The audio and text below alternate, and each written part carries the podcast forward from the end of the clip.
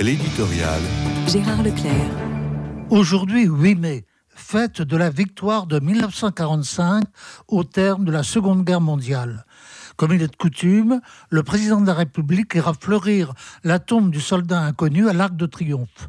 Mais il partira aussitôt après à Lyon, où il honorera la mémoire de Jean Moulin à la prison de Montluc, en y associant celle de Marc Bloch et de tous ceux qui donnèrent leur vie pour libérer le pays de l'occupation nazie.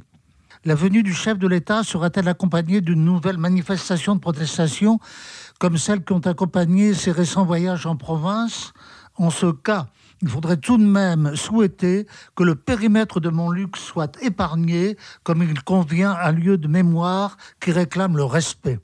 Il faut une commémoration comme celle du 11 novembre pour que la France se reconnaisse dans sa continuité historique et le récit qu'elle implique.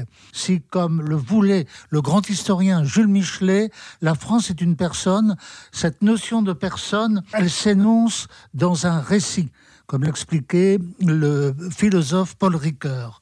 Ce récit s'énonce aussi avec la fête nationale de Jeanne d'Arc, particulièrement célébrée à Orléans et avec bonheur. Pourtant, ce qui s'est passé à Londres avec le couronnement de Charles III, succédant à sa mère Élisabeth II, nous interroge sur une autre forme de célébration d'une nation.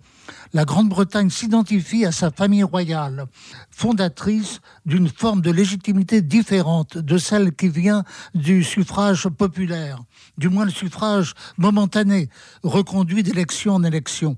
Le général de Gaulle, à sa manière, se rapportait aussi à une telle forme de légitimité lorsqu'il se réclamait de son appel du 18 juin 1940. Mais les grandes fêtes de Londres, avec leur dimension liturgique, leur décorum, leur faste, leur déploiement populaire, nous indiquent un autre mode de célébration de la nation et de son histoire, peut-être plus joyeux et plus persuasif.